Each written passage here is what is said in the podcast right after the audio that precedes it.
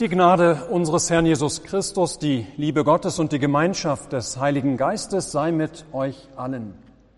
Amen. Gottes Wort für die heutige Predigt ist die vorhin gehörte Epistel aus dem sechsten Kapitel des Römerbriefs des Paulus. Wir hören daraus noch einmal zwei Verse. Wisst ihr nicht, dass alle, die wir auf Christus Jesus getauft sind, die sind in seinen Tod getauft? So sind wir ja mit ihm begraben durch die Taufe in den Tod, auf das, wie Christus auferweckt ist von den Toten, durch die Herrlichkeit des Vaters, so auch wir in einem neuen Leben wandeln. Amen. Liebe Gemeinde, ich bin diese Tage auf die sogenannten Invokavit-Predigten Martin Luthers aus 1522 gestoßen.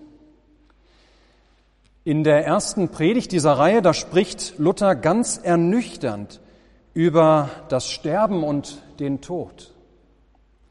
Ja, ganz und gar ernüchternd, tiefgreifend, ehrlich redet Luther, unverblümt, wie er das so wunderbar konnte. Er schreibt, wir sind allesamt zu dem Tod gefordert. Das heißt, wir erhalten alle eine Vorladung vom Tod. Jede und jeder von uns wird vom Tod besucht. Dann Luther weiter. Keiner wird für den anderen sterben, sondern jeder in eigener Person wird für sich mit dem Tod kämpfen. In die Ohren können wir wohl schreien. Klammer auf, wir können noch so lauthals uns zu wehren suchen gegen den Tod. Klammer zu. Aber ein jeder muss für sich selbst geschickt sein in der Zeit des Todes. Also, jeder muss selbst vorbereitet sein für den Zeitpunkt des Sterbens. Luther, ich werde dann nicht bei dir sein, noch du bei mir. Ihr Lieben, wie gesagt, ernüchternde Worte Luthers. Und dies alles vor dem Hintergrund, wie Luther dann in den Predigten entfaltet, dass wir am besten gerüstet sind, dass wir am besten vorbereitet sind auf diese Stunde des Todes, durch die wir alleine müssen. Ja, dass wir am besten vorbereitet sind, am besten auf diesen Tod, wenn wir uns mit den Hauptstücken des Glaubens beschäftigen. Indem wir uns also mit den Basics des christlichen Glaubens beschäftigen und befassen und dafür, ihr Lieben, eignet sich der heutige Episteltext ganz großartig. Was ist, wenn das stimmt, was Luther schreibt? Habt ihr überhaupt Lust, heute einmal mehr über den Tod und das Sterben nachzudenken? Wohl eher nicht. Danach steht uns eher selten der Sinn. Damit belasten wir uns wirklich nur sehr ungerne. Aber das Tolle ist, die gute Nachricht vorweg, ihr Lieben, dass wir von diesem Nachdenken über den Tod überhaupt gar keine Angst zu haben brauchen. Denn wie uns heute Paulus neu vor Augen führt, Jesus Christus, Jesus Christus hat unsere Beziehung zu dem Tod und zu dem Sterben müssen grundsätzlich verändert und nimmt er selbst, Jesus Christus, uns heute wieder ganz, ganz schweres Gepäck bezüglich des Todes und des Sterbenmüssens ab. Da freuen wir uns über das, was Paulus schreibt an die Römer im sechsten Kapitel. Zunächst aber halten wir einmal fest, dass zu Paulus Zeit und auch vor 500 Jahren, als Martin Luther seine Invokavit-Predigten geschrieben hat, damals der Tod sehr viel präsenter war als noch heute. Ja, sehr viel häufiger vollzog sich damals das Sterben vor den Augen der Menschen. Beginnend mit dem Tod vieler Kinder. Hinzu kamen Seuchen und Krankheiten, denen man ohne Antibiotika, ohne moderne Diagnostik, ohne heutige Operationsmöglichkeiten, denen man ohnmächtig ausgeliefert war. Denken wir aber auch an lebensbedrohliche Missernten, denken wir an harte Winter hier in Europa, denken wir an blutige Kriege und Auseinandersetzungen und manche Naturkatastrophen. Heute ist das in der Regel anders, gerade in unseren Breitengraden. Wir meinen, dass wir dem Tod in der Regel bis ins hohe Alter im Griff haben. Nein, so schnell kommt er nicht, sagen wir uns. Wenn alles gut geht, schaffen wir es safe bis 80, 90 Jahre und dann sind wir vielleicht sogar ganz froh zu sterben. Dann sind wir vielleicht lebenssatt und gehen ganz gerne. Weshalb auch heute in aller Regel bei Taufen, da wir meist Säuglinge taufen, ja, da denken wir dann in erster Linie nicht an den Tod und an das Sterben, sondern an das Geschenk des Lebens. Das ist auch nicht verkehrt. Eltern, Paten sind ja heilfroh über das Leben, das ihnen geschenkt wurde. Es wird gefeiert, dieses neue Leben. Dem Kind wird gewünscht, dass es unbeschwert ins Leben starten kann, dass es hineinwachsen kann ins Leben und sich entfalten kann. Erbeten wird daher auch Gottes Segen und Schutz und Geleit für das Leben des Kindes. Das ist nicht verkehrt. Aber wenn wir die Worte des Paulus heute hören, dann werden wir daran erinnert, dass es bei jeder Taufe tatsächlich auch, nein sogar vom Zentrum her, dass es um ein Sterben und um den Tod geht. Auch bei einer Säuglingstaufe. Aber es ist ein gutes Sterben, um das es geht, und es ist ein guter Tod, um den es sich dabei handelt. Denn auf den, das Sterben und den Tod folgen eine Auferstehung und folgt ein Leben, das so großartig ist, dass Jesus alleine in Gleichnissen davon spricht. Und dass die paar wenigen, die dieses Leben schauen durften, denken wir an den Seher Johannes, denken wir auch an Jesaja, ja, dass sie nur ganz stümperhaft von dem reden können, was sie dort sehen. Ja, so führt es uns der Apostel Paulus heute vor Augen. Die Taufe, die Taufe, die ist so viel mehr als nur eine nette Familienfeier. Sie ist so viel mehr als einfach nur ein guter Grund, alte Freunde einmal wieder zu sehen und sie vielleicht durch eine Patenschaft wieder näher an die Familie zu binden. Die Taufe ist sogar viel mehr als der Wunsch und die Bitte, das Kind möge unter dem Segen Gottes heranwachsen und sich entfalten. Nein, ihr Lieben, da geht es vielmehr um Leben und Tod. Ob wir ein Leben haben, das bleibt oder eines, das irgendwann vorbei ist. Ob wir ein Leben haben, das nur die 40, 50 oder 90 Jahre auf dieser Erde umfasst oder kein Ende hat. Das bedeutet zwar, dass wir zur Taufe gebracht werden, um zu sterben an unserem alten Menschen, dass dieser alte Mensch stirbt.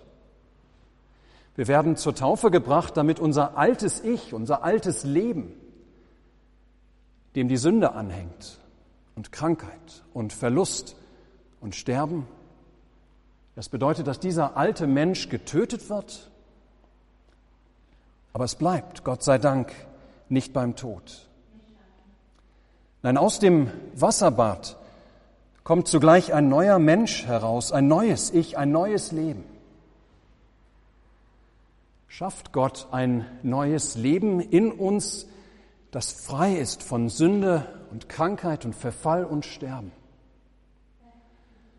Ein Leben, das dem keine Sünde und kein Tod jemals, jemals wieder etwas anhaben können. Wie kann das sein, fragst du? Nun, die Taufe, die verbindet uns aufs engste mit Jesus Christus, mit seinem Leben, führt Paulus aus. Die Taufe nimmt uns hinein in das, was Jesus erfahren oder widerfahren ist und lässt uns dieses widerfahren.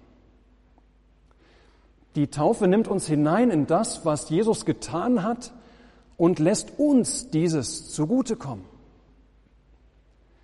Ja, die Taufe lässt unser Leben mit dem Leben Christi sich kreuzen. Wir werden hineingenommen in das Sterben Jesu. Wir sterben mit ihm in der Taufe. Aber wir werden auch hineingenommen in seine Auferstehung. Denn er ist ja nicht im Grab geblieben. Wie er auferstanden ist, stehen wir auch in der Taufe mit ihm auf. Wir sterben und auferstehen also in der Taufe. Mit diesem Jesus, der das Reich Gottes mitten in unserer Welt des Todes hat aufleuchten lassen. Wir sterben und auferstehen mit diesem Jesus, der dem Sterben und dem Tod zwar nicht entkam, aber der von dem Tod nicht festgehalten werden konnte, den Gott zu einem neuen Leben auferweckt hat, in das hinein er all diejenigen nimmt, die mit ihm verbunden sind. Ja, ihr Lieben, aus Gott verdammten Sündern wie dich und mich werden dank Jesus in der Taufe Söhne und Töchter Gottes. Aus ständig nur um sich selbst besorgte und dennoch zugleich ironischerweise solche, die ihr Schicksal überhaupt gar nicht wenden können, so sehr sie um sich selbst besorgt sind, ja aus ständig nur um sich selbst besorgte werden Menschen, die glauben können, die hoffen können, die Gott, sich selbst und ihre Nächsten lieben können. Wir hatten dies neulich schon. Dieses alles bedeutet, dass du und ich, ja, dass wir frei sind von der Sünde. Nicht in dem Sinne, dass wir nicht mehr sündigen. Das tun wir.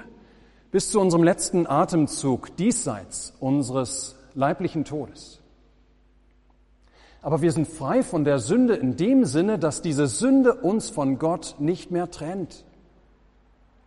Sie verdammt uns nicht mehr vor Gott. Sie steht nicht mehr zwischen Gott und uns, wie so ein garstiger Graben. Denn Jesus Christus hat sie uns abgenommen, indem er für sie am Kreuz gestorben ist. Und indem wir auf seinen Namen getauft wurden, kommt sein Tod uns zugute. Macht uns sein Tod frei, ledig und los von unserer Sündenschuld. Frei, ledig und los von der angeborenen Schuld, die du und ich seit Adam und Eva geerbt haben. Frei, ledig und los von all dem, was wir an Gottlosem getan haben was du und ich gesagt haben, gedacht haben. Frei, ledig und los von aller Lieblosigkeit, von allem Glaubenszweifel. Frei, ledig und los von allem Abschweifen von unserem Herrn. Frei, ledig und los werden wir von allen halbherzigen Versprechen, die wir immer wieder machen. Frei, ledig und los werden wir von allen halbherzigen Versuchen, uns zu bessern. Nein, das alles wurde mit Christus am Kreuz ans Kreuz genagelt, ist mit ihm gestorben und wurde mit ihm begraben. Wir sind frei geworden von der Sünde durch die Taufe. Das, ihr Lieben, ist ein wahnsinniger Zuspruch. Wir sind frei geworden von der Sünde, weil wir in der Taufe mit Jesus Christus, dem Sündenüberwinder, verbunden wurden. Ja, sie erstarkt immer wieder in uns die Sünde. Ja, sie stellt uns immer wieder manchen Strick und lässt uns manches Mal straucheln. Aber sie kann uns nichts mehr antun. Wir sind dank Christus von ihr frei. Frei. Frei. Und nicht nur das. Allen, die auf seinen Namen getauft sind, kommt nicht nur der Tod, sondern dann auch vor allem das Leben Jesu zugute. Er ist nicht im Grab geblieben, sondern wurde von dem Vater am dritten Tag auferweckt. Durch die Taufe sterben wir also nicht nur mit Christus, sondern wir haben Anteil auch an seinem Auferstehungsleben. Und das heißt, nicht nur bist du dank deiner Taufe frei, ledig und los von aller Sünde, du bist auch frei, ledig und los vom Tod. Ja, in dem Sinne, dass der Tod nicht mehr das letzte Wort über dich hat. Der Tod ist nicht mehr dein Herr. Und du bist ihm nicht mehr machtlos ausgeliefert. Nein, du wirst nicht im Tod bleiben, denn du trägst das Leben Jesu in dir. Der Tod wird dich nicht halten können. Auch du wirst auferstehen, weil du mit dem Leben Jesu verbunden bist. Und das wiederum heißt, auch wenn du früher sterben solltest als lebenssatt mit 80 oder 90 Jahren, dann ist das im wahrsten Sinne des Wortes nicht das Ende der Welt. Denn in Wirklichkeit hast du deinen Tod längst hinter dir. Längst ist dir in Christus in deiner Taufe ein Leben geschenkt, das der Tod dir nicht mehr nehmen kann. Ein letzter kurzer Gedanke noch. Dieses Ganze, ihr Lieben, das, dieses Begrabenwerden mit Christus und Auferstehen mit ihm, das sich in der Taufe vollzieht, dieses Ganze wird mit jedem Kirchgang inszeniert. Unser ganzer Gottesdienst ist auch so aufgebaut, dieses zu inszenieren. Aus der Enge, aus, der, aus den Zwängen und dem Lärm unseres Alltags dort draußen kommen wir hier in die Weite, kommen wir hier in die Stille eines Gotteshauses. Und der Gottesdienst, der beginnt immer mit einem Sündenbekenntnis.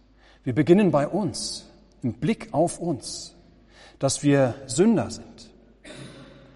Aber der Gottesdienst endet dann mit dem Höhepunkt des heiligen Abendmahls wo uns Christus mit seinem Leib und Blut versichert, dass er auch für uns gestorben ist und dass diese Sünde, die wir an uns erkennen, nicht mehr gegen uns zählt.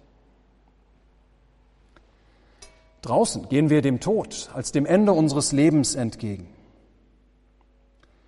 Hier drin kommt Christus vom Ende, vom Tod mit seinem Leben auf uns zu. Da draußen haben allein die Lebenden das Wort die Toten schweigen. Hier drin stimmen wir beispielsweise gleich wieder in der Abendmahlsliturgie, da stimmen wir ein in den Chor der Kirche aller Zeiten.